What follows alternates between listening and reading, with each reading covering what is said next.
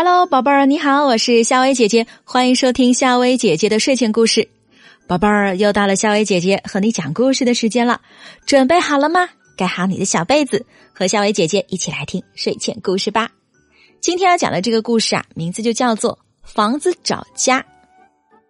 有一幢房子，骄傲的挺立在街道旁，来来往往的人总爱赞叹说：“哦，多漂亮的房子呀！”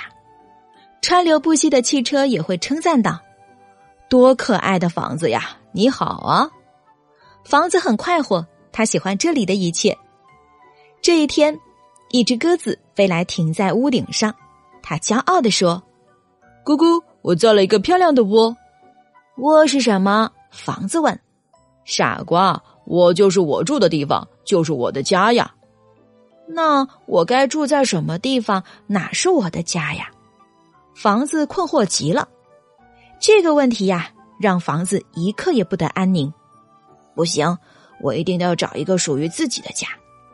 趁着夜深人静，他把自己的身体从地上拔了出来，走上大街，看见一幢很高的楼房，房子满怀希望的叫道：“高楼你好，请你当我的家好吗？”高楼说：“我的门是专门为人修的，太小了。”你进不来，房子走呀走，走到一个村庄里。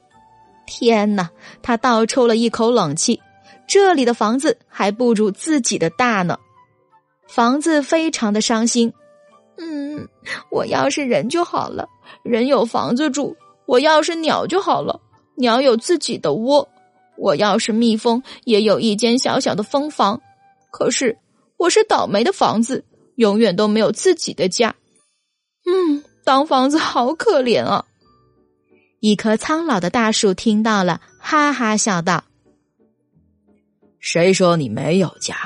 瞧，整个天空是你的屋顶，整个大地是你的房间，在你的家里，什么东西都应有尽有，上有太阳月亮，下有城市森林。